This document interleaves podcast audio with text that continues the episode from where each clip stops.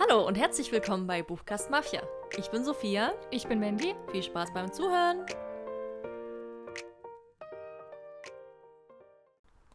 Hallo Hallo. und willkommen zurück bei dieser neuen Folge. Yay. Ich habe ein bisschen mehr erwartet von dir. Ja, es ist, es ist ich bin ich bin Bereit. nicht bereit, aber ich bin total überrascht, wie schnell der Monat wieder umging. Ja, es ist irgendwie Hat immer kaum so. Ne? angefangen, ist er schon wieder zu Ende. Ich sitze mir schon wieder hier und reden über diesen Monat Januar. Also gefühlt hat das neue Jahr aber immer noch nicht angefangen. Ich bin noch so im, oh, Ja, wobei in so einem Schwebezustand. Ich weiß auch nicht. ich finde, das neue Jahr war bis jetzt sehr positiv. Hm. Und das ist ein gutes Zeichen. Ja, also die erste Woche war echt schön entspannt. Auch so die Zeit nach Weihnachten hatte ich frei. glücklich. Hatte Zeit zu lesen und ich hatte auch richtig so schöne Lesesessions mit meiner Schwester zusammen. Wir haben uns dann nebeneinander gesetzt und jede ihr Buch gelesen. Hm. So einfach vor sich hin, aber ich finde das voll schön, wenn man das so zusammen macht. Welche Bücher hast du denn gelesen? So ein Kurzdurchlauf. Bei mir waren es drei Bücher. Man muss dazu sagen, jetzt, es geht zwar um den Lesemonat Januar, aber weil wir das immer so ein bisschen vorzeitig aufnehmen, sind noch so ein paar Sachen dabei, die wir in der letzten Dezemberwoche gelesen haben. Ja. Und deswegen ist bei mir ein Adventskalender dabei. Nämlich ein Escape Room Adventskalender. Die dunkle Insel von Eva Eich ist eins von diesen Büchern, wo man halt so Seiten aufschneiden muss und dann Rätsel lösen. Dann erfährt man, auf welcher Seite es weitergeht und so. Aber warum erzähle ich das jetzt schon? dann habe ich gelesen Cress von Marissa Meyer und A Touch of Darkness von Scarlett St. Clair. Bei mir ist es auch ein Adventskalenderbuch. Und zwar December Dreams, ein Adventskalender aus dem Ravensburger Verlag. Million Dollars Between Us von Nicolina Drum. Stille Wasser, der zweite Teil von Izara von Julia Dippel. Und Die Sonnenwächterin, eine Frühlingsgeschichte von Maya Lunde. Hm. Ähm, du hast drei, ich habe vier, würde ich sagen, fange ich an. Ja, gerne. Oder willst du noch irgendwas? Wie, wie lief der Monat? War es gut? Bist du zufrieden? War, Ähm, waren Enttäuschungen dabei? War was Positives? Na, es war ein Fünf-Sterne-Buch dabei und Cool. Ja, den Rest erzähle ich dann. Ähm, Es war ein ganz, ganz guter Monat, würde ich ich würde sagen. sagen, ich hätte mir ein bisschen mehr erhofft. So vier Bücher ist okay für mich. Ach so. Ähm, aber ich weiß nicht, ich hatte jetzt, ich war immer sehr schnell müde abends und tagsüber hatte ich halt mehr Lust auf was anderes. Deswegen ist es vier ist ja auch okay. Ach, Ähm, ich, ich hatte sehr viel Spaß beim Lesen, finde ich tatsächlich. Also ich war so voll, Ja, ich habe auch immer ich Spaß hatte voll. Lust drauf und das. Lesen an sich hat auch Spaß gemacht und dann am Ende war ich so, ah ja, cool. Und ich war auch auf jeden Fall, ich lese gerade die Krone der Dunkelheit von Laura Kneidl und ich liebe das Buch, aber ich komme sehr langsam voran dafür, dass ich es liebe. Mhm. Aber wie gesagt, ich habe einfach, ähm, ja, Prioritäten haben sich einfach gerade ein bisschen verschoben und ich werde immer sehr müde abends. Ja, ansonsten ist auch ein 5-Sterne-Buch dabei, ein 4,5-Sterne-Buch und der Rest ist auch gut. Ich fange mal an mit dem Adventskalender-Buch, damit wir das einfach mal so hier abhaken können Ja. und den, den, den Winter beenden können. Na, die Weihnachtszeit. Winter ist ja leider noch Ja, ein paar Monate. ja, das stimmt. Naja, Februar. Ähm, December Dreams ist ein Adventskalenderbuch, wo ganz viele AutorInnen zusammen äh, Kurzgeschichten verfasst haben, also wie Jennifer Benkau, die man erkennt, Alana Falk, ähm, Jennifer Alice Jäger, äh, Rose Snow, Stella Tuck, also eigentlich kennt man ja so, ne? Große, große Romance-AutorInnen. Und deswegen war ich total neugierig auf das Buch und ich fand das super schön. Ich habe wirklich nicht jeden Abend gelesen, aber alle zwei Tage, weil auch die meisten, oder es waren ganz viele Geschichten, waren unterteilt. Also viele ähm, der Autorinnen haben quasi Teil 1 und 2 gehabt von ihren Geschichten. Und dann hast du am 1. Dezember eben Teil 1 von der Geschichte gelesen und am 2. dann Teil 2. Das hat natürlich die Möglichkeit ähm, gegeben, ein bisschen tiefer zu gehen mit den Geschichten, weil zehn Seiten ist halt echt kurz. Ja. Und da war ich auch am Anfang sehr skeptisch, hm, wie wollen die das umsetzen. Aber so fand ich es eigentlich richtig gut. Und ich habe dem Buch vier Stände gegeben. Ich bin mit meiner Meinung auch hier ein bisschen alleine. Das Buch ist nicht so gut weggekommen tatsächlich. Die Ach. Bewertungen sind alle sehr kritisch, alle so drei, zwei, drei Sterne, vier manchmal auch. Aber mir hat es wirklich gut gefallen. Also ähm, klar gab es so, glaube ich, so zwei, drei Geschichten, die waren nicht so meins. Die waren okay, ich fand es ein bisschen langweilig oder es war nicht so mein Ja, aber bei der Menge ist es, glaube ich. Trope, so genau. Normal. Aber ansonsten, also gerade die Geschichte von Jennifer Benkau war absolut krass. Ähm, Ja, Least One True Queen. Ja, war super atmosphärisch. Ich mochte die Welt und das war. Ich finde, Kurzgeschichten schreiben ist ja auch eine Königsdisziplin. ne? Ja, das ja. ist richtig, richtig schwer. Und bei ihr hat man gemerkt, die, sie kann das. Sie beherrscht das sehr gut. Die Geschichte von Rose Snow fand ich richtig gut, da hat es richtig gekribbelt. Ähm, ja, ich mochte die Abwechslung auch total. Äh, Und die habe ich halt auch bekommen. So, das habe ich mir halt erhofft. Abwechslung und weihnachtliches Feeling. So, nicht so übertrieben. Ähm, und ich finde, da hatten die Geschichten eine ganz gute Mischung. Manche haben einfach so in einer kalten Wildnis gespielt, wo es halt geschneit hat. Manche waren einfach nur so, ja, ja, die laufen gerade an dem Weihnachtsmarkt vorbei und man fährt, okay, ist gerade Weihnachten und dann war es das mit weihnachtlichem Feeling. Aber ich mochte die Mischung sehr gern, dass es nicht zu viel Weihnachten ist und zu kitschig, sondern halt einfach von allem so ein bisschen was. Ähm, viele Geschichten waren auch oder basierten auf den Originalgeschichten oder waren so kleine so Auszüge. Zum Beispiel war ähm, Bianca Iosironi mit dabei und da war halt so ein Auszug aus der Sturmtochter-Reihe, die sie ja geschrieben Hm. hat, wo man eben erfährt, okay, die eine ist halt so ein Charakter aus der Reihe. Und es hat viele irgendwie gestört, dass das so nicht eigenständige Geschichten waren. Ich fand das super cool, weil dann habe ich so einen Einblick bekommen in die Originalwerke und ob mich das interessiert oder nicht. Also ich mochte das sehr gerne. Ich fand auch nicht, dass mir irgendwo was gefehlt hat zum Verständnis. Tatsächlich. Ja, solange es trotzdem eigenständige Kurzgeschichten sind, ja. ist es ja egal, ob es jemand aus dem Es war halt, ist. dadurch hat es nicht so einen Tiefgang, aber das habe ich auch gar nicht erwartet bei den Hm. Geschichten. Ähm, genau. Ansonsten fand ich das echt gut und es, also es war, hat mich super unterhalten. Ich fand es locker, leicht, schön. Ich habe nicht so viel auszusetzen und viele sind da sehr kritisch gewesen, aber vielleicht war es auch einfach genau das, was ich mir erhofft habe. Hm. Kann ja auch Na, sein. aber ist doch voll schön. Also hat sie die Weihnachtszeit verschönert. Auf jeden Fall. Ja, nur dann. Ziel erreicht. äh, dann mache ich auch gleich mein weihnachtliches Buch, nämlich den äh, Adventskalender von Escape Room. Die dunkle Insel von Eva Eich. Es gibt ja einige dieser Escape Room Bücher, die dann verschiedenste Settings und Geschichten haben und so. Bei mir war es die dunkle Insel. Da geht es um einen Mann. einen recht, ich weiß nicht mehr, wie er hieß, aber er war so in seinen 20ern, lebt in Deutschland und sitzt direkt am Anfang im Flugzeug, weil er nämlich einen Brief bekommen hat von seinem Großvater, der ihn auf seine Insel einlädt. Der Großvater ist irgendwie stinkreich, hat ein krasses Imperium mit so Forschungskram und super berühmt, hat eine eigene Insel. Natürlich. Ja, aber er hat vorher noch nie was von ihm gehört, weil seine Familie, also sein Familienzweig eben zerstritten ist mit dem Großvater. Und der lädt ihn ein, auf seine Insel zu kommen, weil er eine ganz wichtige Enthüllung und ein großes Erbe hat, was der antreten soll und so weiter. Kommt auf dieser Insel an und stellt fest, sein Großvater ist irgendwie nicht anzutreffen. Stattdessen aber jede Menge Hinweise, die eben dieses ganze Erbe aufschlüsseln und die helfen sollen, herauszufinden, wo sein Großvater geblieben ist. Und dann beginnt so eine Schnitzeljagd über diese Insel und wie das so ist. Jedes Mal werden Rätsel gestellt. Man muss Dinge lösen, verschiedenster Art, dann eben zu den Seiten springen, da aufschneiden und dann Ja. geht es so kunterbunt weiter. Also es war das erste Mal, dass ich sowas gemacht habe. Hat richtig Spaß gemacht. Ich habe das auch mit meiner Schwester zusammen gemacht. Das heißt, wir haben dann jeden Tag oder jeden zweiten Tag telefoniert per Videocall und haben dann gemeinsam gerätselt. Die meisten Sachen haben wir auch gut hinbekommen. Also die waren nicht so schwer. Ein paar Sachen waren dann doch schwieriger. Da brauchten wir ein paar Tipps. Aber man hat alles gut gelöst gekriegt. Man kommt auch sehr schnell rein in dieses ganze Prinzip. Und ich glaube, ich habe auf jeden Fall Bock, das nächste Jahr auch noch zu machen. Das Einzige, was halt dann aber auch eher sekundär ist bei der Sache, ist halt die Story. Also ich habe drei Sterne gegeben, so Rätsel haben Spaß gemacht, aber die Geschichte war so war ein bisschen, bisschen weird, bisschen platt. Die Auflösung war sehr klischeeig. Aber geht es nicht auch immer mehr um die Rätsel bei solchen Büchern als Ja, um ich sag ja, es ist eher sekundär, die Geschichte an sich. Aber, also die war auch so rassistisch an dem Punkt. Und die Oh. Auflösung war einfach so platt und klischeeig, wo ich so dachte, mm. rassistisch in welchem Ausmaß? na, es sind alles Deutsche auf dieser Insel, bis auf das eine asiatische Hausmädchen, obwohl die auf einer Insel im asiatisch-pazifischen Raum sind.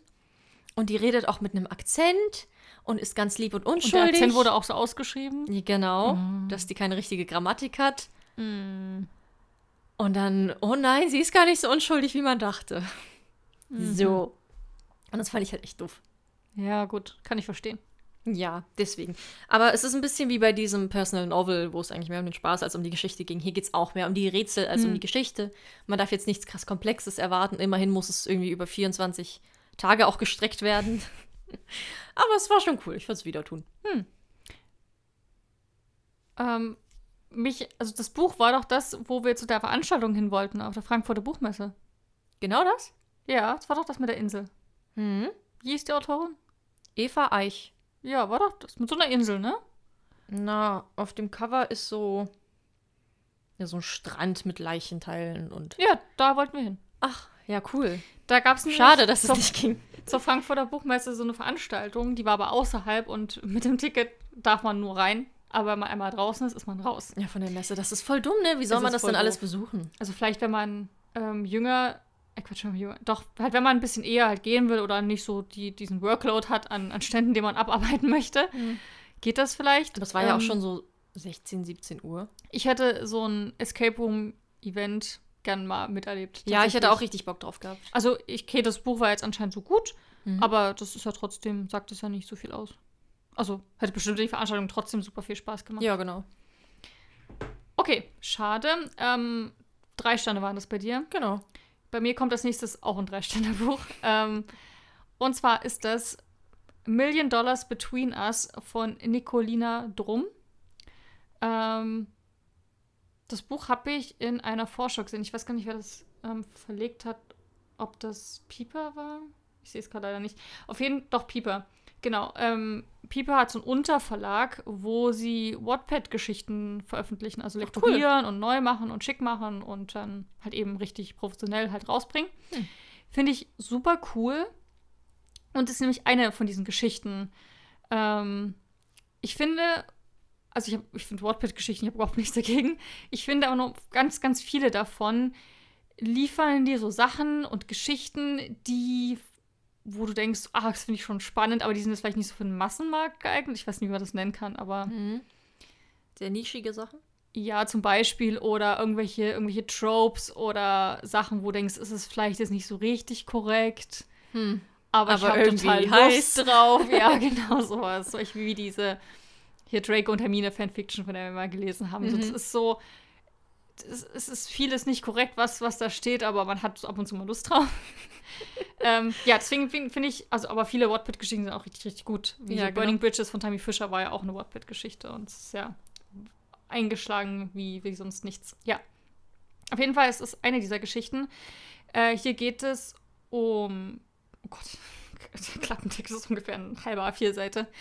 Ich versuche mal zusammen, zusammenzufassen, an was ich mich erinnern kann. Es geht auf jeden Fall um Birdie. Und was mich das für mich das Buch so einen Reiz gegeben hat, ähm, sie lebt auf der Straße, also sie ist eine Obdachlose. Oh. Ist das eine Liebesgeschichte? Wir- Dazu kommen wir später. Okay. Auf jeden Fall, sie lebt auf der Straße. Sie ist eine junge Frau, 18 oder so, 19. Und ähm, sie kommt jeden Winter, äh, kehrt sie nach London zurück zu Oxford Street. Weil da gibt es diesen einen Eisladen, der macht halt im Winter logischerweise zu. Oder zumindest dort macht er halt immer zu. Und die Tochter der Eisdielenbesitzerin, die legt immer so eine, so eine Decke raus. Und dann lebt sie dort quasi in so einer Nische und das hilft so ein bisschen vor dem Erfrierungstod, gerade mit der Decke und so. Mhm. Ähm, genau. Und das ist gegenüber von so einem riesigen Hochhaus, so einem Bürokomplex, auf den sie da jeden Tag guckt. Und eines Tages, oder als sie dort eben ankommt, ähm, fährt so eine riesige Limousine irgendwie vor und da steigt so ein Typ aus, hat seinen maßgeschneiderten Anzug, alles schick. Und guckt sie halt so an und irgendwie, irgendwas ist halt merkwürdig an ihm, was ihr halt sofort auffällt. Und er scheint auch irgendwas von ihr zu wollen. Also er sieht sie halt häufiger mal an und beobachtet sie auch manchmal. Also es ist irgendwie ein bisschen komisch, weiß halt auch nicht, woran das liegt oder ob sie ihn an jemand erinnert. Man, man weiß es halt einfach nicht. Und dann ähm, passiert etwas, was die beiden so miteinander agieren lässt. Und ja, dann fängt die Geschichte quasi an, wo sie dann bei ihm im Apartment mitlebt eine Zeit lang. Mhm. Das ist so die Geschichte. Und theoretisch ähm, wurde es, glaube ich, schon als Liebesgeschichte vermarktet. Steht auch hinten drauf. Das ist so ein bisschen so ein Cinderella-Märchen, aber ich, das, das würde ich alles überhaupt nicht unterschreiben. Ähm, ich fange mit den positiven Sachen an. Ich habe dem Buch drei Sterne gegeben. Also es war jetzt nicht irgendwie schlecht oder so. Aber es war okay. Ich habe mir ein bisschen mehr erhofft tatsächlich. Ich fand dieses Thema Obdachlosigkeit sehr wichtig und ich wollte auch mal was drüber lesen. Und gerade das Buch spielt ja auch zur Winterzeit und ich habe es halt auch wirklich so mhm. in den letzten Dezembertagen gelesen. Und das hat sehr gut gepasst tatsächlich. Also da, glaube ich, ist dann auch irgendwann Silvester und Neujahr und sowas. Und gerade mit der Kälte, man, ich konnte das so nachvollziehen, also so richtig mit, mitfühlen. Und das war wirklich, also die ersten, so die erste zwei Drittel des Buches, ich glaube, es hat auch nur so 270 Seiten oder sowas. Also die ersten 170 Seiten bin ich durchgeflogen. Es war super spannend und so schlimm auch davon zu lesen, wie es ihr halt geht und was das so bedeutet und was so Leben auf der Straße wirklich ausmacht und von welchen Dingen sie dann so erzählt, also hier Birdie und ähm, wie sich Dinge anfühlen und wie sie so den Alltag bestreitet und wie sie nach Geld bettelt, das ist, war so. Ich hatte durchgängig Bauchschmerzen. Es war auch so eines dieser Bücher, wo ich ganz, ganz schwer einschlafen konnte, nachdem ich es abends gelesen habe, mhm. weil das beschäftigt einen halt wahnsinnig lang. So, und fand ich richtig gut. Auch ähm, der Schreibstil war okay, so, der war jetzt nicht weltbewegend, aber war jetzt auch nicht schlecht, aber ähm, man merkt, finde ich, dass ich glaube ich auch eine ganz junge Frau, die Nicola, Nicolina, dass sie halt einfach neu, also einfach noch nicht so zig Bücher rausgebracht hat, würde ich jetzt einfach mal sagen. Das spürt man schon so ein bisschen. Trotzdem kommt man da echt gut durch und alles. Ähm, ja, da nimmt die Geschichte allerdings für mich so, so, so einen Wendepunkt, ab dem Moment, wo sie bei ihm einzieht oder er sie bei sich so ein bisschen aufnimmt für eine Zeit lang.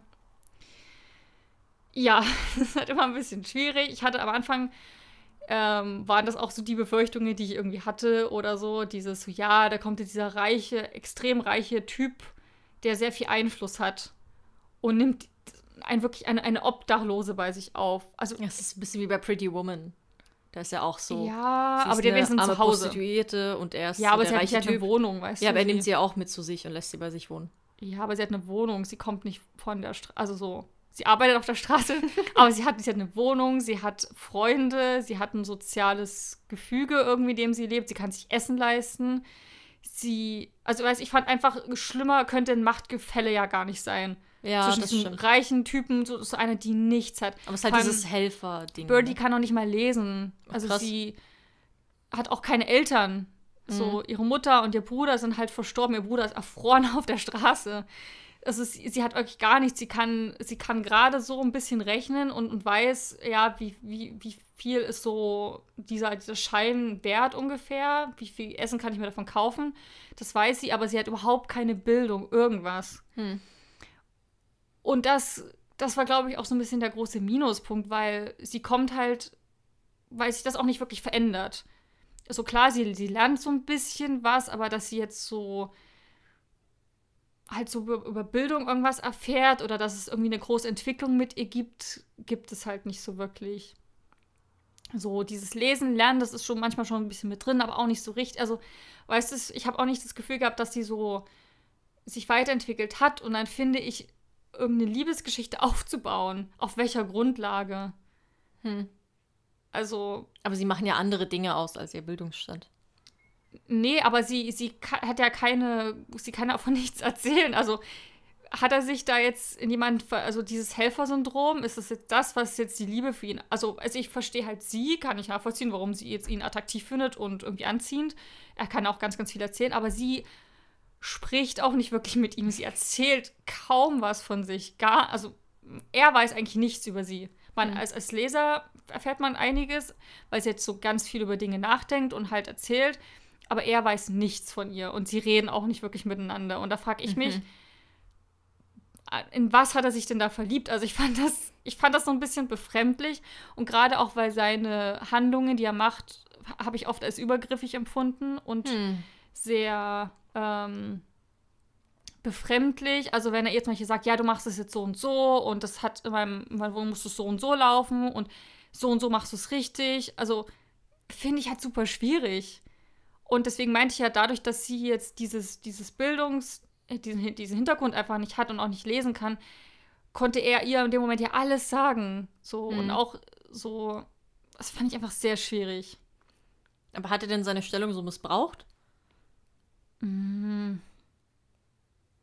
Na, ich fand, oh, ich, ich, missbrauchen weiß ich nicht, aber ich fand ihn einfach manchmal übergriffig, so wie er mit ihr geredet hat, wie er sie manchmal hingestellt hat und so auch dieses, sie macht einen Fehler und so, ja, komm jetzt in mein Büro und wir reden jetzt darüber. Also das finde ich übelst befremdlich. Mhm. Und das ist für mich zumindest auch noch keine Liebesbeziehung. Also es war immer dieses, sie hat auch super oft Angst gehabt und dieses, oh nein, was ist, wenn, wenn ich jetzt rausfliege? Das ist halt sehr dieses Abhängigkeitsding. Ja. Und das war, fand ich, war mir zu doll. Ich habe auch ähm, die, das bisschen an Liebe, was es da gab, überhaupt nicht gefühlt, weil ich einfach, ich fand es einfach nur merkwürdig, was da ablief und sowas. Ähm, nee, ich, ich will halt auch nicht so viel vorwegnehmen. Also ich hätte jetzt ein paar Beispiele, wir können dann gerne mal so drüber reden. Bisschen ähm, spoilern. Ja, es würde halt einfach viel von der Geschichte wegnehmen, dadurch, dass die auch nicht so lang ist. Einfach finde ich mhm. das Quatsch, da so ein paar Schlüsselmomente zu verraten. Ja, vielleicht habe ich auch irgendwas nicht gelesen in, zwischen den Zeilen, was ähm, so Botschaften betrifft oder so. Ja, leider.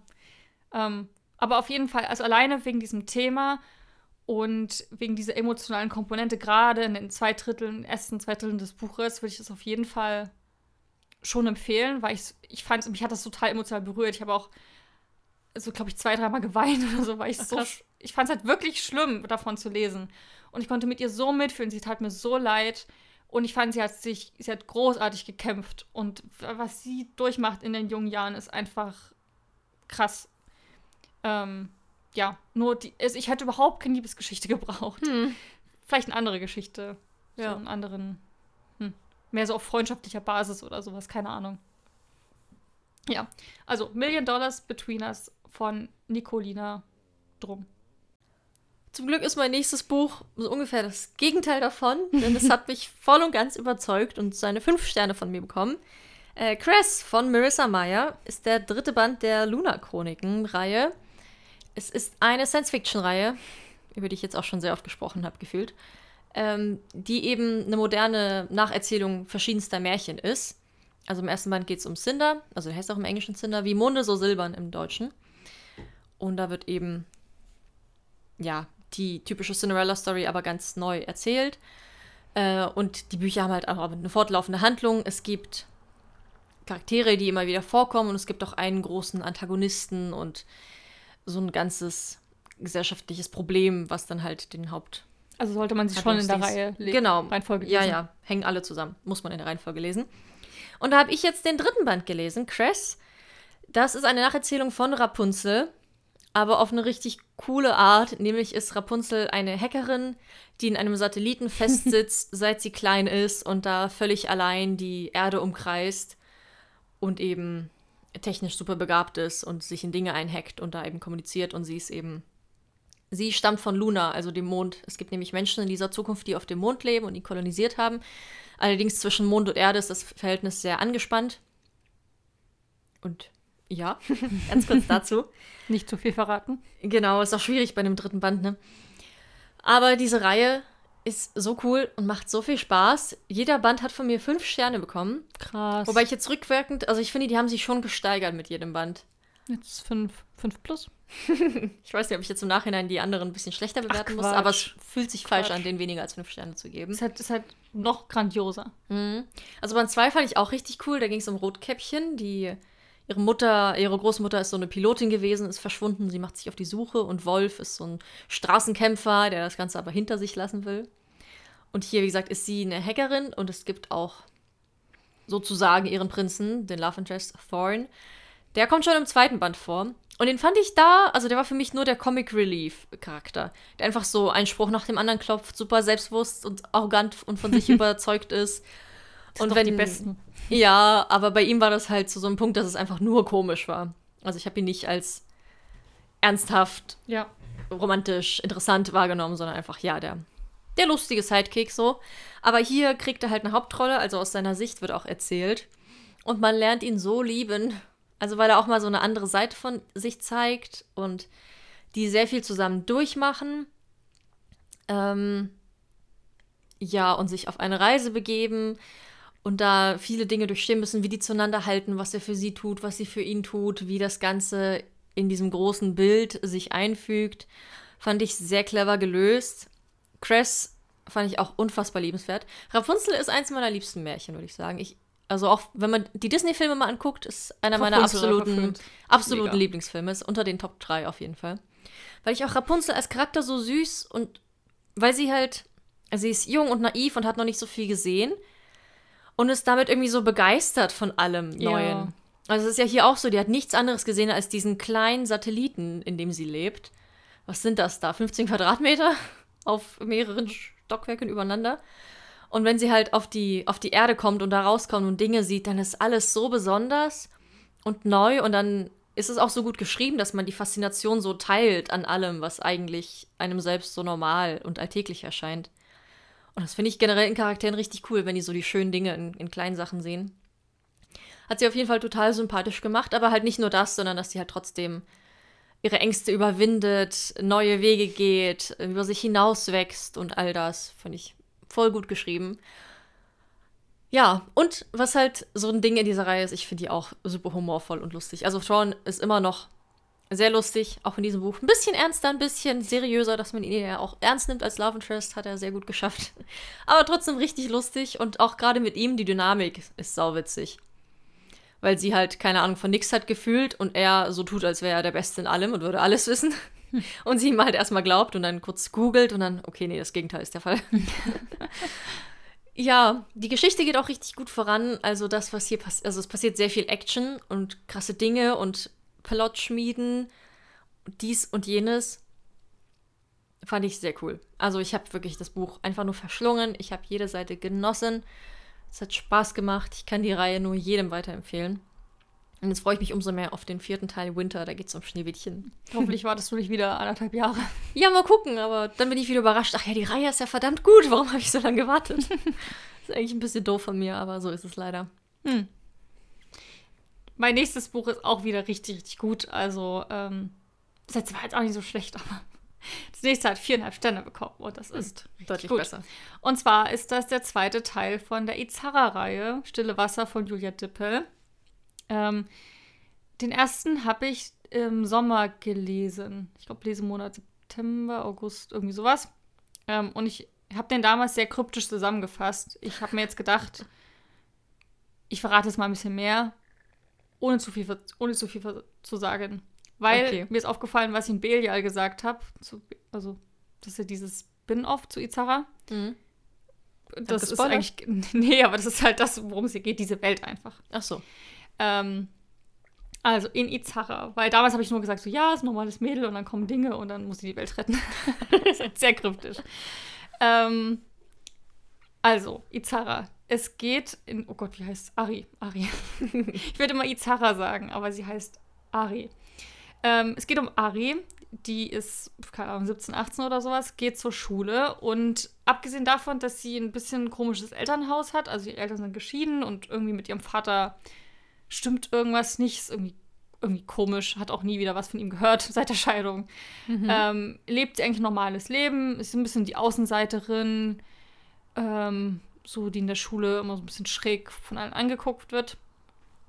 Ja, und ist eigentlich ganz normal.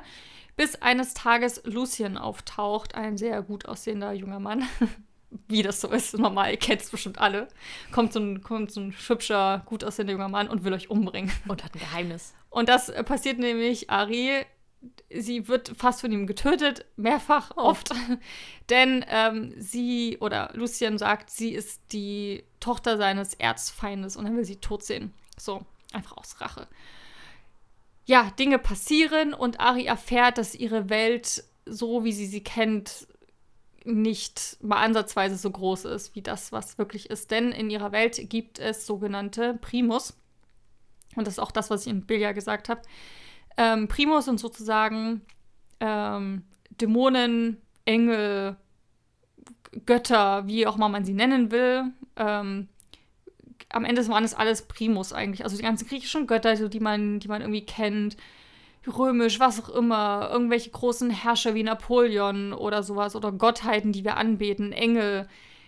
Sind, gehen eigentlich alle auf diese Primus-Gestalten zurück, die unsterblich sind. Also einfach Wesen, die schon seit Anbeginn der Zeit existieren. Und sich von den Emotionen von Menschen ernähren. Also wenn du traurig bist, wütend bist und sowas und Primus steht hier, dann futtert er deine Emotionen quasi auf. Also aus der, aus der Luft. Ähm, oder wie auch immer die das machen.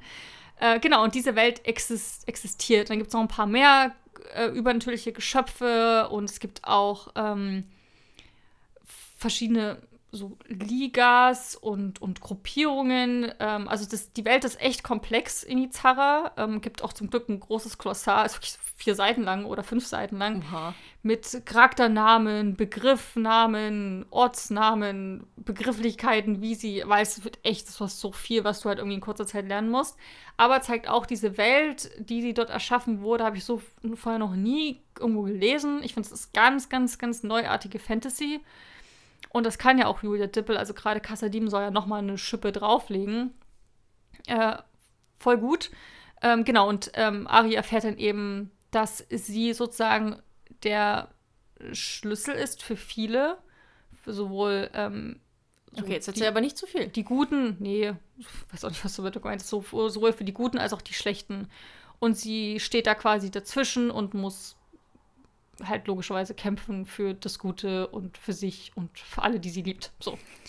Ähm, genau, der erste Teil, den fand ich noch sehr stereotypisch. So, der war halt so ein Typ, ganz typischer Jugend-Fantasy-Roman, wie man das so kennt, mit allen Ups und Downs. Ähm, war nicht so große Überraschungen dabei, fand ich. Also für mich persönlich jetzt. Ähm, der zweite Teil hingegen, aber trotzdem fand ich richtig gut. Vier Sterne. Der zweite Teil hat mir viel besser gefallen. Ähm, der war, ich fand den ersten, der war noch sehr jung, sehr jugendlich, sowohl von den Witzen als auch vom Schreibstil her. Es war alles sehr. Ich glaube, ich, wäre ich so 14, hätte ich es noch mehr geliebt. Einfach. Ähm, manchmal war es mir ein bisschen zu albern. Aber jetzt im zweiten Teil, gerade weil alles ernster wird und, und so, ne, so, also eine Tetralogie übrigens, sind vier Teile, wird alles schon ein bisschen düsterer und ein bisschen ernster und so auch von den ganzen Themen her. Hat mir viel besser gefallen. Ähm, ich bin nicht der größte Fan vom Love Interest. So, Echt ich, nicht. Und meine Schwester hat den voll gefeiert. Also im ersten Teil. Deine Schwester ist auch noch jünger, würde ich jetzt mal sagen. ich, ich finde so glatt polierte Charaktere nicht so, nicht so spannend. Hm. Die so, ich liebe dich, ich mache alles für dich, du bist toll. Alles an dir liebe ich und vergöttere ich. Küsse den Boden, auf den du gehst. so, das ist das, das es ist so süß, aber ich mag Charaktere mit Ecken und Kanten einfach. Ja, gut, das geht mir auch so. So, die so ein bisschen noch so eine andere Seite ausstrahlen. Finde ich einfach anziehender und attraktiver und einfach realistischer. Mhm. Wäre es schon glatt. ähm, genau, ähm, deswegen fand ich das so ein bisschen so, ja, ja, okay, die Beziehung war dadurch nicht mehr so spannend. Hier allerdings bekommt das einen coolen Twist. Ähm, der Love Interest bekommt ein paar ordentliche Ecken und ein paar ordentliche Kanten. Hat mir sehr gut gefallen, fand ich sehr spannend. Für Ari vielleicht nicht ganz so spannend. Ich fand, ich habe mich sehr gut unterhalten gefühlt. Ähm, und der kommt auch nicht so häufig drin vor. Im zweiten Teil hat mir auch gut gefallen. Dafür kommt Belial mehr drin vor, den, Ah. den man ja schon im ersten Teil kennenlernt. Das ist sozusagen so der selbsternannte Teufel in, in, in unserer Welt. Ähm, genau, Belial hat also sein eigenes Buch bekommen, seine eigene Ideologie. Und hier ist er auch mit dabei. Er ist ähm, ein bisschen älter, aber ich fand, er war perfekt für die Geschichte, weil er so den nötigen Ernst reingebracht hat. Er ist einfach erwachsener, er ist reifer, er ist, wenn er eine Ansage macht, dann ist das sehr ernst und, also er macht super viele Witze. Ständig haut er irgendeinen Spruch nach dem anderen raus. Ähm, ist auch sehr selbstverliebt, wie wir, wie wir es mögen. Aber ähm, trotzdem, wie gesagt, den nötigen Ernst hat er dabei und hat diese Gruppe aus Teenagern auch ein bisschen ins Erwachsenenalter gehoben. Durch wie er eben agiert hat und, und dass er mit dabei war beim Geschehen. Fand ich richtig cool. Ich fand auch die, dieses Ganze, was so passiert ist, so ab der Mitte fand ich, der Anfang war noch ein bisschen so, war okay, deswegen habe ich da einen halben Stern abgezogen, weil man ein bisschen gebraucht hat, um reinzukommen.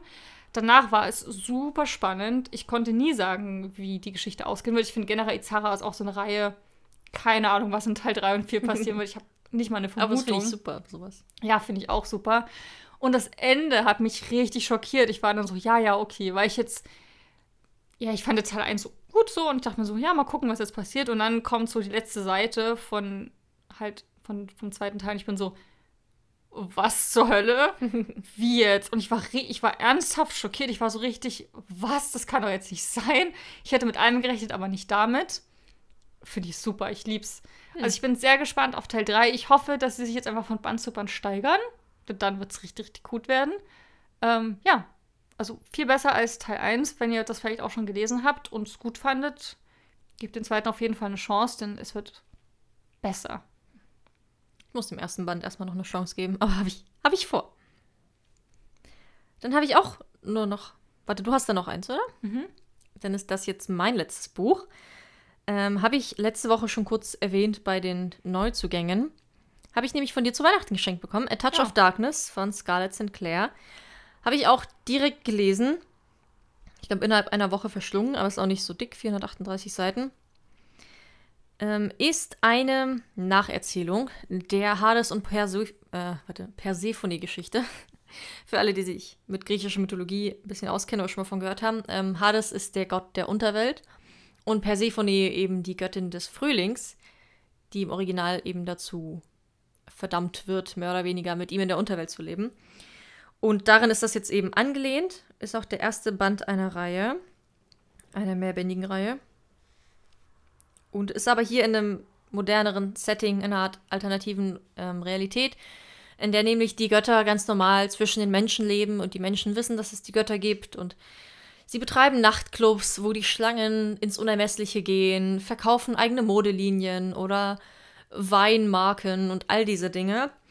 Und Persephone ist eben die Göttin des Frühlings, allerdings nur laut ihres Titels. Sie hat ihr ganzes Leben nämlich bei ihrer Mutter verbracht, behütet und versteckt aufgewachsen. Und niemand weiß eigentlich, dass sie existiert, also sie als Göttin. Und sie hat auch in dieser ganzen Zeit nie irgendwelche Zeichen von göttlichen Fähigkeiten oder Magie oder irgendwas gezeigt. Allerdings konnte sie ihre Mutter dann irgendwann dazu überreden, sie jetzt wenigstens aufs College gehen zu lassen, wo sie sich eben als Sterbliche ausgibt und ein ganz normales Leben zu führen versucht. Doch eines Abends lässt sie sich eben von ihrer Mitbewohnerin dazu überreden, in einen Nachtclub zu gehen, das Nevernight, der, wie alle wissen, Hades gehört, dem Gott der Unterwelt und des Totenreiches, der von allen eigentlich nur verhasst wird und der über den eigentlich kaum was bekannt ist, weil er nie irgendwo richtig greifbar ist und niemand groß ihn gesehen hat oder groß irgendwas sagen kann, außer dass er furchteinflößend ist und furchtbare Pakte mit Menschen schließt, um deren Seelen zu gewinnen. Und genau diesen Fehler macht Persephone auch. Also sie lässt sich auf ein Spiel mit ihm ein und verliert und ist dadurch dazu verurteilt, für immer in der Unterwelt zu bleiben, es sei denn, sie schafft es, Leben zu kreieren in der Unterwelt. Hades war übrigens auch ein Primus. Wollte ich bloß mal einwerfen. Danke für diese Info. genau, und so beginnt dann diese Geschichte. Ich habe dem Buch drei Sterne gegeben. Also es ist auf jeden Fall, ja, könnte man dazu sagen, auch eher was für Erwachsene. Also es ist ein Erotik, Urban Fantasy Roman, würde ich sagen. Wobei dieses ganze ähm, Götterthema gar nicht so groß war, beziehungsweise nicht so diese griechische Mythologie, wie man sie kennt, weil es ist wirklich sehr frei orientiert an der Geschichte und die ganzen Gottheiten sind sehr frei interpretiert, beziehungsweise manche sind auch sehr klischeeig und kurz, wenn sie nur kurz vorkommen, zum Beispiel Aphrodite, die Göttin der Liebe, ist halt, kommt einmal ein paar Mal kurz vor, ist halt wunderschön und perfekt und alle lieben sie, so nach dem Motto. Also es wird nicht so tief in die Materie eingestiegen. Ähm, die Geschichte an sich ist auf jeden Fall interessant. Der Schreibstil ist auch angenehm, flüssig zu lesen. Ich bin da sehr schnell durchgekommen, habe auch nur eine Woche gebraucht. Ähm, Hades natürlich allein dadurch, dass er halt dieser unfassbar mächtige Gott ist. Die ganze Unterwelt liegt ihm zu Füßen. Er ist ja wie aus Stein gemeißelt und perfekt und seine seine Wangenknochen sind messerscharf, genau wie seine, sein markantes Kinn und all solche Sachen. Es wird ständig betont, wie gut dieser Gott aussieht. Du hast dir das sehr gut gemerkt. Ja, weil es sehr oft gesagt wird, wie gesagt, er ist ein Gott, er ist perfekt, aber er ist halt böse. Also es ist ein bisschen dieses Enemies to Lover Ding, gerade weil sie auch so die Unschuldige ist, die Göttin des Frühlings. Sie war bis jetzt immer nur bei ihrer Mutter. Sie hatte noch nie irgendwie eine Beziehung, sie hat noch nie einen Mann geküsst und will eigentlich auch nur studieren und ihr Ding machen, aber dann gerät sie da eben rein in diese düsteren Machenschaften. ähm, ich fand das an sich ganz gut, dieses ganze Enemy to Lover Ding. Es war gar nicht so sehr Enemy, also klar, sie, sie hasst ihn schon und macht ihm sehr schlimme Vorwürfe, die er nie wirklich so abstreitet. und er findet sie von Anfang an spannend und interessant und dann entwickelt sich da eben was. Also die verstehen sich eigentlich recht schnell, recht gut, würde ich meinen. Und, aber, also man kauft es ihnen trotzdem ab. Also ich fand die Liebesgeschichte an sich ganz schön. Was mich halt nur gestört hat und immer wieder rausgerissen hat, ist dieser ganze Weltenbau. Also vielleicht liegt das auch daran, dass ich so relativ in der Materie griechischer Mythologie drinstecke. Vielleicht liegt es aber auch daran, dass es nicht ausführlich genug erklärt wurde. Dieser ganze Weltenbau war wirklich minimalistisch. Man musste sich alles irgendwie herleiten. Und mir haben sich so viele Fragen gestellt, die mich einfach von diesem Hauptkern der, der Liebesgeschichte abgeleitet haben. Angefangen damit mit, dass die Götter anscheinend zwischen den Menschen leben. Es wird einmal in einem Satz erwähnt, dass es da mal diesen Tag gab, äh, diesen Tag gab, wo sie auf die Erde gekommen sind. Und dann halt nie wieder groß. Und dass es einen Krieg gab. So, und das war's. Und bis ich mal gecheckt habe, dass es diese Stadt, in der sie lebt, gar nicht wirklich gibt, sondern dass es eine fiktive, alternative Realität ist mit fiktiven Orten und sowas. Das muss man sich irgendwie irgendwann selber herleiten. Oder es gibt zum Beispiel Charaktere wie Adonis, wo ich mich dann halt, oder Sibyl, es ist eine, in der Mythologie so eine Prophetin, wo ich mich dann halt frage, sind es genau die Charaktere aus der Mythologie oder ist es einfach nur irgendein so Typ, der genauso heißt? Also inwiefern wird da Mythologie aufgegriffen oder ist es einfach ein random Charakter, der den gleichen Namen bekommen hat? Äh, aber dann waren halt so Hinweise dafür, dass es doch so ist. Aber dann habe ich mich gefragt, ereilt ihr das gleiche Schicksal wie in der Mythologie? Ist das schon passiert? Wann wann spielt das zeittechnisch? Weil Persephone ist ja gerade erst geboren, aber Hades ist schon Millionen von Jahren alt. Das heißt, welche Götter existieren schon und welche nicht? und so ganz viele verwirrende Sachen. Auch sowas wie, ähm, sie ist die Göttin des Frühlings, aber sie hat keinerlei Fähigkeiten oder irgendwelche Hinweise, die zeigen, dass sie das ist. Wer hat ihr diesen Titel gegeben? Niemand weiß, dass sie existiert. Wie kommt sie zum Titel Göttin des Frühlings, wenn sie keinerlei Frühlingskräfte hat oder irgendwas? Was ist Gerade die Götter sind ja zuständig für so Dinge. Zeus macht das Wetter, Poseidon das Meer und so. Heißt das, es gab vorher keinen Frühling auf der Erde, wenn es sie nicht gab? So verwirrende Sachen habe ich mir dann gestellt. Und das hat mich halt leider irgendwie aus dieser Liebesgeschichte rausgerissen. Weil ich fand, das war nicht gut genug ausgearbeitet. Ich glaube, wenn man sich damit gar nicht auskennt, dann wird einen das auch nicht stören, sondern man nimmt das halt als Welt hin, wie das da so ist. Aber mich hat es einfach gestört. Ich weiß auch nicht. Ich hätte mir einfach bessere Erklärungen, besseren Weltenbau gewünscht. Und dass man irgendwie Grenzen setzt, wiefern, inwiefern man jetzt wirklich Mythologie anlehnt und inwiefern man das komplett neu schreibt. Zum Beispiel waren auch neue Zuschreibungen dabei, wie, dass die Götter, die haben alle Hörner. Aus irgendeinem random Grund. Also Hades hat so lange, schwarze, gekringelte Hörner und einige haben so Widderhörner, andere haben nur so ganz kurze, kleine Teufelshörnchen das war so ein Zusatzelement, der einfach mit reingeworfen wurde, wo ich auch, okay, warum jetzt das? Keine Ahnung. Hat mich leider ein bisschen, bisschen genervt und ein bisschen gestört. Ich kann mir halt vorstellen, wenn man gar nicht in der Materie drinsteckt, dass man das. Ja, meine ich halt alles auch. so Sachen jetzt gewesen, die du erwähnt hast, hätte ich mich nie gefragt beim Lesen. also gut mit der Göttin des Frühlings, das ist ein berechtigter Punkt. Hm. Aber gerade mit der Welt und mit den Charakteren und, und, und und wann spielt das und Sibyl nie gehört, keine Ahnung. Mhm. Also, weißt du, was ich meine? So, das ja, nein, das denke ich mir halt auch, wenn man. Das ist so ein, so ein Ich-Ding, weil ich halt da drin stecke. Aber okay, also Weltenbau, aber ansonsten hast du jetzt nicht so viel zu kritisieren. Naja, das Einzige, was ich ein bisschen schade fand, ist, dass Persephone als Charakter sehr, sehr flach ist. Sie ist so mhm. diese typische, süße, unschuldige. Ähm, die hatte für mich irgendwie ein bisschen zu wenig Charakter. Also ich hätte mir mehr gewünscht. Außer dieses, ja, sie lebt halt ihr Leben und hat eine schwierige Beziehung mit ihrer Mutter und äh, Hades ist in ihrem Kopf böse und sie macht ihm immer Vorwürfe. Aber sie hat für mich nicht genug.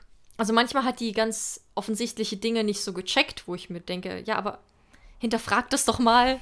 Das ist nicht einfach nur so, wie er ja, sagt. Ja, aber es ist ja auch sowas. der Auftakt einer Reihe. Ne? Vielleicht, vielleicht wird ja. sie ja doch diese krasse, selbstbewusste, krass starke Frau. Ja, na, sie macht in dem Buch auch schon eine Entwicklung, aber die habe ich nicht so ganz abgekauft. Also es war für mich dann zu plötzlich einfach. Ja, brauchst auch noch ein bisschen, also Platz ja. für, für die nächsten Teile. Ne? Wäre langweilig, ja. wenn sie jetzt schon so krass wäre. Ja, es ist eine Reihe. Für mich war sie halt zu, zu unschuldig, nicht so, nicht so tiefgründig genug, wie ich es gerne gehabt hätte. Ich glaube nicht. Okay.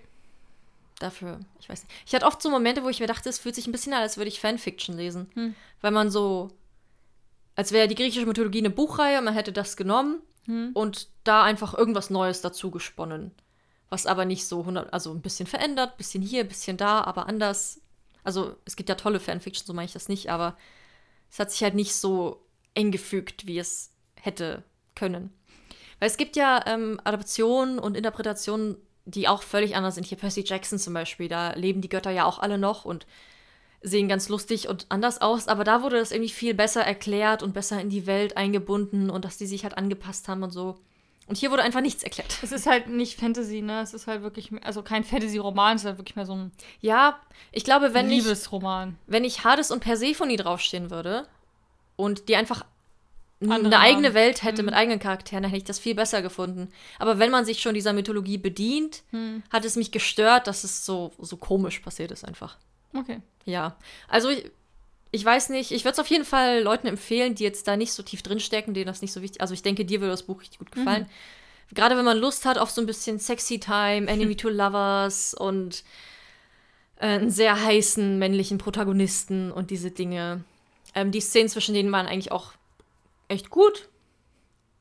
Dann ist das Buch auch gut für einen. Aber wenn man sich wirklich umfangreiche griechische Mythologie erhofft, dann eher nicht. Ich will auch nicht sagen, dass ich mir das erhofft habe, aber irgendwie habe ich dann doch mehr erwartet. Okay. Ja, deswegen waren es drei Sterne am Ende, aber ist ja trotzdem noch gut und ich glaube, da könnten andere eine ganz andere Meinung haben als ich. Das erscheint ja irgendwann jetzt auch bald auf Deutsch. Genau, im April oder so. Heißt im Deutschen auch A Touch of Darkness. Genau, und da werde ich, habe ich auf jeden Fall Lust, das Buch zu lesen. Random- auf jeden Fall auch, es wird ja krass gehypt einfach im Ja, englischsprachigen Raum. TikTok-Trend hieß es ja. Ja. Random Fact, den ich ganz lustig fand irgendwie. Aber auch ein bisschen so. Ah, nicht so kreativ. Aber die Kapitel haben eigene Überschriften, was ich sehr schön finde bei Büchern. Und irgendwie 80% der Kapitel heißen dann A Touch of Surprise, A Touch of Fate, A Touch of Betrayal und so. Die ganzen, ganzen Titel für die nächsten Bände schon verbrannt. Ja, für diese Kapitelüberschriften. witzig. Ja. also ich bin sehr gespannt. Ich werde dann berichten, wie es mir gefallen. ja, mach das mal. Es würde mich sehr interessieren aus der Sicht von jemandem, der da nicht so. Also hat es schon Versteckt. gut, also hat es nicht so ein Cliffhanger-Ende, dass du sagst, ich würde Nee, weiterlesen. Okay. nee. Na, mal gucken. Hm. Ähm, dann fange ich noch mein letztes Buch an. Ähm, hoffentlich jetzt ein bisschen kürzer. ich habe das Gefühl, dass wir, wir haben zwar wenig Bücher, aber haben sehr ausschweifend überall geredet. Naja, jetzt haben wir mal die Zeit dafür. Genau. Ähm, mein letztes Buch war nochmal ein richtiges Fünf-Sterne-Buch. Das habt ihr auch schon auf Instagram gesehen, wenn ihr uns da folgt. Da habe ich die Review schon hochgeladen. Und zwar von Maya Lunde und Lisa Aisato, Die Sonnenwächterin, eine Frühlingsgeschichte aus dem BTB-Verlag. Traumhaft schönes Cover. Oh ja. Auch ganz viele unter das Bild geschrieben. So super schönes Cover. Sieht auch echt schön aus. Ja, finde ich auch. Ähm, ich habe euch ja schon die Schneeschwester im Podcast auf ans Herz gelegt, weil es einfach traumhaft schön ist. Und jetzt ist es nicht, es ist kein zweiter Teil, man kann es auch unabhängig voneinander lesen, es hat nichts miteinander zu tun, außer ähm, dass es so diese Jahreszeiten abdeckt. Ähm, ich glaube, es soll auch eine Jahreszeitenreihe werden. Also es kommt dann wahrscheinlich noch Sommer und Herbst. Schön.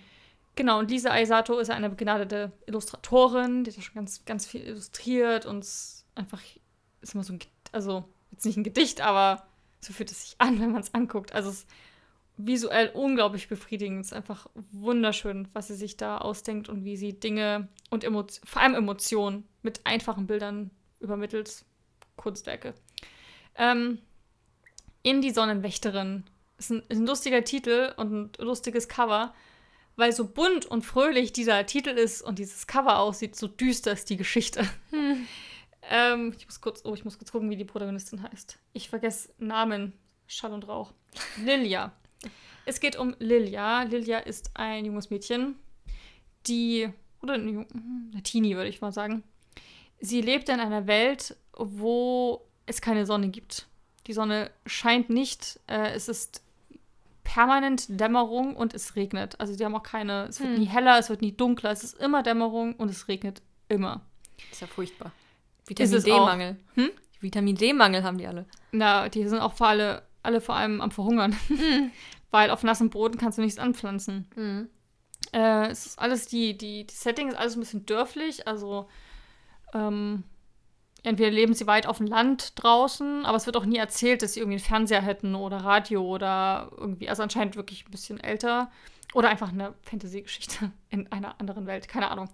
Ja, und auf jeden Fall, da lebt Lilia zusammen mit ihrem Großvater. Ähm, und was Lilia erzählt, das ist wirklich ich hatte diesen Monat so zwei Bücher, die mir so Bauchschmerzen bereitet haben und das war das und dann eben noch A Million Dollars. Ähm, ja, wie gesagt, in dieser Welt, es wächst eben nichts. Ihr Großvater, der hat ähm, ein Gewächshaus und da bringt er ab und zu so richtig tolle Gemüse und Früchte, wo sie alle fragen, wie geht das und wie macht das? Was, was hat er denn für, für einen Dünger, dass er so traumhaftes Obst und Gemüse mal anbringt? Also wirklich, bringt alle drei Tage einen riesigen Korb an, so für alle im Dorf, wo die prallsten Tomaten und, und Gurken und Äpfel drin sind, also wirklich Früchte, Erdbeeren, richtig knackig, saftig, rot und fragst dich nur, wie macht er das? Genau. Ähm, aber abgesehen von diesen drei Tagen, wo man ein bisschen essen kommt, sieht es sehr, mhm. sehr, sehr mau aus in dieser Welt. Ähm, und Lea erzählt auch immer, wenn sie dann durch die Straßen geht, dass die Kinder so ganz abgemagert sind, so die, die, ja, wie man, na, ihr kennt, ihr wisst ja, wie das aussieht. Also ganz, ganz schlimm und ähm, haben auch nicht wirklich so Hoffnung und die Kinder halten sich so ein bisschen über Wasser, im wahrsten Sinne des Wortes. Und eines Tages äh, vergisst der Großvater sein Mittagessen und dann bringt sie ihm das halt hinterher, geht zu einem Gewächshaus, wo eigentlich niemand rein darf. Also niemand darf dorthin und gucken. Ähm, wie gesagt, sie meint es aber einfach nur gut und will ihm halt so ein bisschen seinen, seinen Rest, sein Kantenbrot da irgendwie bringen, den er noch hat. Und ja, kommt damit auf eine Spur und entdeckt Dinge, die sie nie zu glauben gewagt hätte und erfährt eine schreckliche Wahrheit und ja, lernt noch jemanden kennen. so viel erstmal zum Inhalt. Ähm, ja, ist auf jeden Fall eine sehr ernste Thematik. Ich hatte jetzt Obdachlosigkeit, ist gleich wieder Hunger und, und keine Sonne mehr. Ganz schön harter Monat. Ja. Ähm, also so Sonne kommt schon auch mal drin vor. Es ist nicht alles so düster in dem Buch, aber es ist schon. Aber Sonnenwächter, äh, Quatsch, Sonnenwächterin Schneeschwester war auch so. Es war ein bisschen fröhlicher, ein bisschen bunter generell. Aber die Themen, die angesprochen werden, sind schon sehr ernst. Ich würde auch sagen, die Sonnenwächterin ist. Boah, ich, ich, aber wobei ich auch nicht weiß, wie weit Kinder mittlerweile sind, aber ich glaube, das Buch will ich auch nicht als so einer Zehnjährigen schenken, weil ich denke, so, das ist schon, das sind schon ernste Themen, die da angesprochen werden. Auch vielleicht, je nachdem, wie weit das Kind ist und so. Ich glaube, es ist auf jeden Fall ein Buch, was definitiv für Erwachsene geeignet ist. Also abgesehen davon, dass die Protagonistin irgendwie jung ist, schließt nichts darauf, dass das irgendwie ein Kinderbuch wäre oder sowas. Aber es ist auch für Kinder geeignet, weil es eben nichts, ja, irgendwie Brutales irgendwie zeigt, bis auf Hungerndes, aber das ist halt, das ist halt die Realität. Hm. Ähm, also, ja. Ich glaube auch, dass das eine Geschichte ist, wo jeder, da schwingen ganz viele Botschaften mit, habe ich das Gefühl bei dem Buch. Also es sind ganz viele, die nicht thematisiert werden. Das hat eher so dieser Hunger und sowas und, und so andere Dinge, die, die jetzt aber ein bisschen die Handlung spoilern würden. Aber auch ganz viele Subbotschaften, die sich so mittragen. Also ganz viele Elemente und Charaktere, die eine Sicht vertreten oder die Aussagen treffen, wo man merkt, so, ah, okay, hm, das ist auch was, über was man nachdenken könnte. Deswegen glaube ich, dass das auch ein, eine Geschichte sein kann, die man selber, wenn man die aller zwei, drei Jahre liest, anders wahrnimmt und die auch je nach Alter Leute anders wahrnehmen. Und das, finde ich, macht ganz, ganz besondere Bücher aus, wenn die so, so viel irgendwie in sich drin haben obwohl es ja recht kurz ist, dass sie trotzdem so im Gedächtnis irgendwie bleiben. Also ja, ich fand es ganz, ganz, ganz toll. Das Allereinzige, ähm, was mir so manchmal ein bisschen aufgefallen ist, ähm, war, dass manche Sätze so ein bisschen holprig waren. Also manches musste ich so zwei, dreimal lesen, weil es so ein bisschen komisch geschrieben war. Aber ich weiß nicht, ob das an der Übersetzung lag tatsächlich.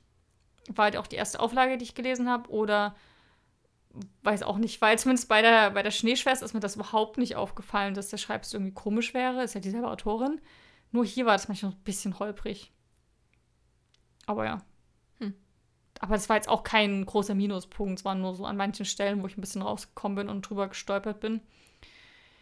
Ja, aber ansonsten großartiges Buch. Auf jeden Fall nicht, nicht so wie das Cover, würde ich jetzt mal einfach sagen. Ähm, aber trotzdem super wichtig und hat den Frühling, glaube ich, sehr gut eingefangen. Und was er bedeutet nicht nur in diesem, für die, für die Natur bedeutet, sondern auch für die Menschen und was der Frühling oft so ein vermittelt an so Emotionen und Gefühlen. Also ich glaube, dass da ganz viel mit drin schwamm. Kann ich nur empfehlen. Fünf Sterne. Fünf Sterne. Hätte ich jetzt auch vermutet bei deiner Bewertung. Ja.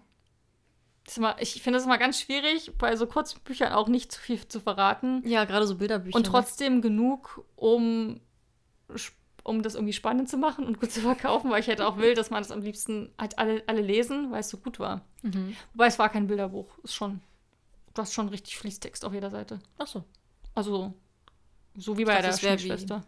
Ja, Ja, du hast mehr dieses alle Farben meines Lebens oder so. Wie ja, heißt. das war, das ist halt wirklich nur so Gedicht in so Reimform. Mhm. Aber hier hast du wirklich, das ist ja auch sehr, sehr groß und da ist wirklich komplett alles bedruckt. So wie bei den Harry Potter, den Illustrierten. Ach so. Dann hast du mal wieder eine Seite, die komplett illustriert ist oder eine Doppelseite und dann hast du wieder Fließtext, Fließtext, Fließtext. Und Ah, ja. dann hast du so schöne Elemente oder Farbschattierungen innerhalb des, also so ein bisschen hübsch gemacht. Mhm.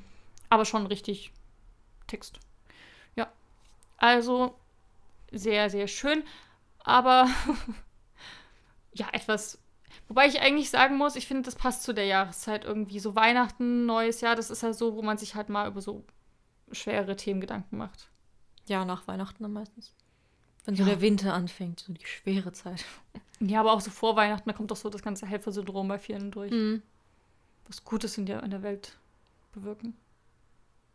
War das dein, dein Highlight diesen Monat? Das beste Buch? Ja, und Itara. Mhm. Und bei dir? Bei mir war es Cress. Ach ja, fünf Sterne. Ja, von drei Büchern. Ja, ich habe jetzt, ähm, wie gesagt, schon Krone der Dunkelheit angefangen. Ich hatte mir wieder richtig Lust auf Fantasy und was ganz anderes. Bisschen Realitätsflucht betreiben. War mir jetzt zu viel Realität. Ja. ja, na, ich lese aktuell Hamlet. Ich Hm. muss es noch zu Ende bringen für die Uni. Ich habe viel mehr Lust, jetzt mit Izara oder Law oder so anzufangen. Du liest Naja. auch Hamlet schon seit. Ja, ich habe du auf Instagram gefragt, was du lesen Na, ich habe es angefangen, habe ich es ewig liegen lassen. Jetzt bin ich so, okay, das Referat ist nächste Woche. Du musst jetzt mal dieses Drama lesen. Oh, wow. Ja. Nicht zu viel Druck. Naja, theoretisch müsste ich es gar nicht zu Ende lesen, weil ich meine, ich analysiere nur bestimmte Aspekte so. und auch basierend auf anderer Literatur, Sekundärliteratur und so. Hm. Aber ich muss auch eine Hausarbeit darüber schreiben, das heißt. Ich finde es auch nicht schlecht. Also mal gucken. Ich Im nächsten Hamlet auch Lesemonat ist es dann auf jeden Fall drin. Also ich habe das Hamlet schon also einmal gelesen oder so, zweimal. Und das Theaterstück schon zwei, dreimal gesehen. Hm, das habe ich sehr. auch. Das ist cool. Ich würde es auch voll gern mal im, im Globe Theater sehen in Hm. London. Das wäre richtig, richtig cool. Ja. Aber Benedict. Cumberbatch hat ja auch mal Hamlet gespielt. Gibt es eine Ja. Version. Voll Okay. Aber bevor wir uns jetzt hier in wieder ganz anderen Büchern verlieren, stellen wir euch doch noch unsere Neuerscheinung vor.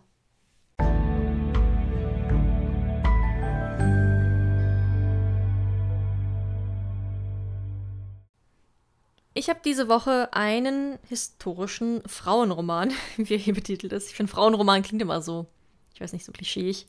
Ähm, namens Wo der Tag beginnt von Sarah Lark erscheint bei Lübbe Belletristik jetzt als Taschenbuch, also ist schon ein paar Jahre an sich draußen. Beziehungsweise erscheint am 29.01., also jetzt ganz bald. Und enthält sogar ein paar Illustrationen.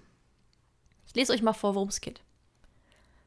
Eine junge Archäologin reist auf die neuseeländischen Chatham-Inseln. Sie entdeckt in den historischen Baumzeichnungen der Moriori eine verwitterte Schnitzerei unbekannter Herkunft. Ein Rätsel, das fast 200 Jahre zurückliegt.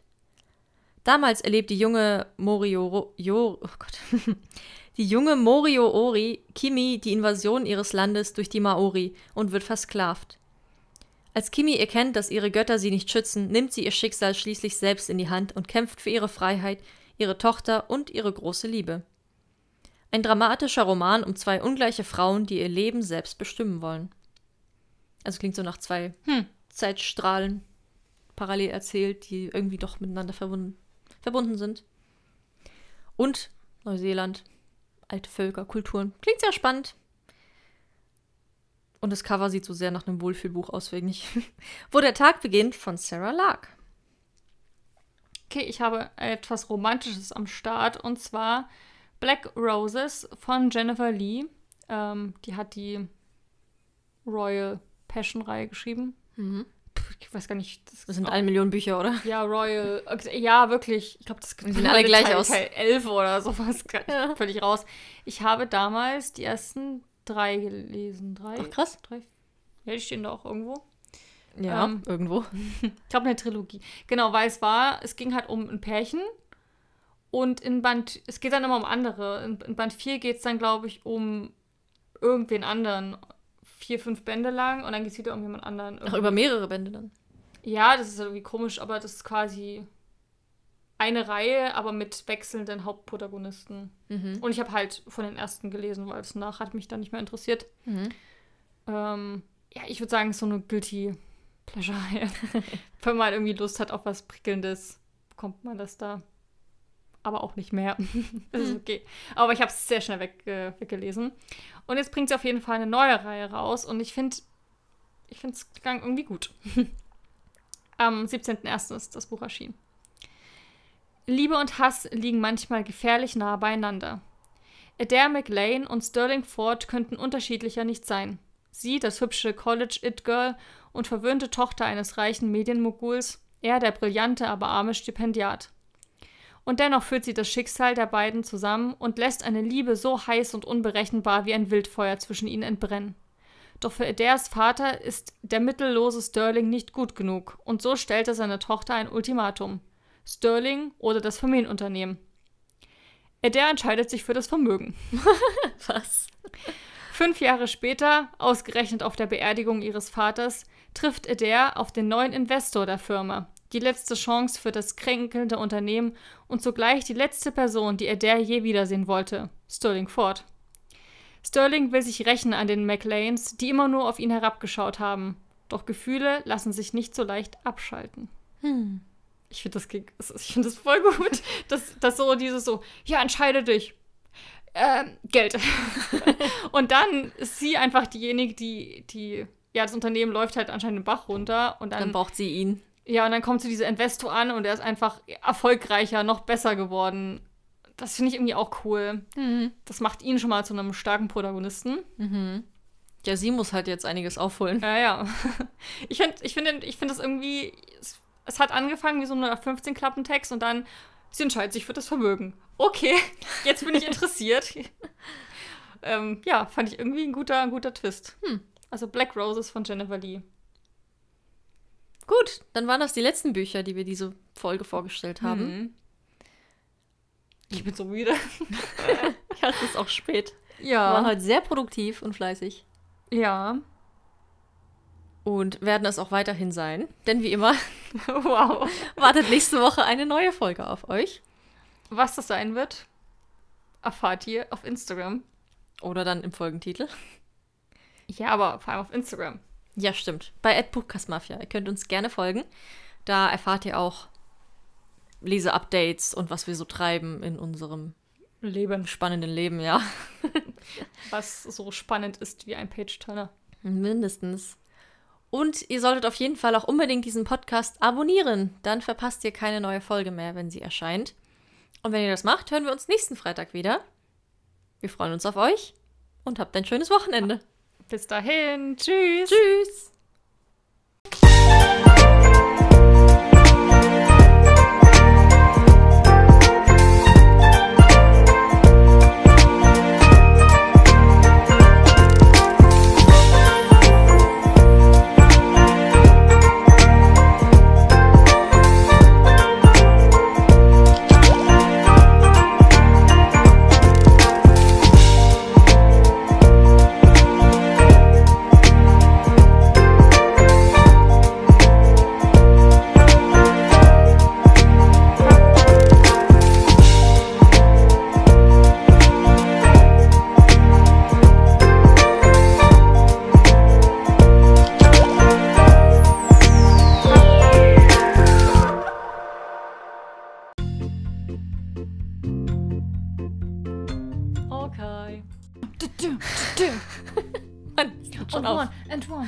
Two, three.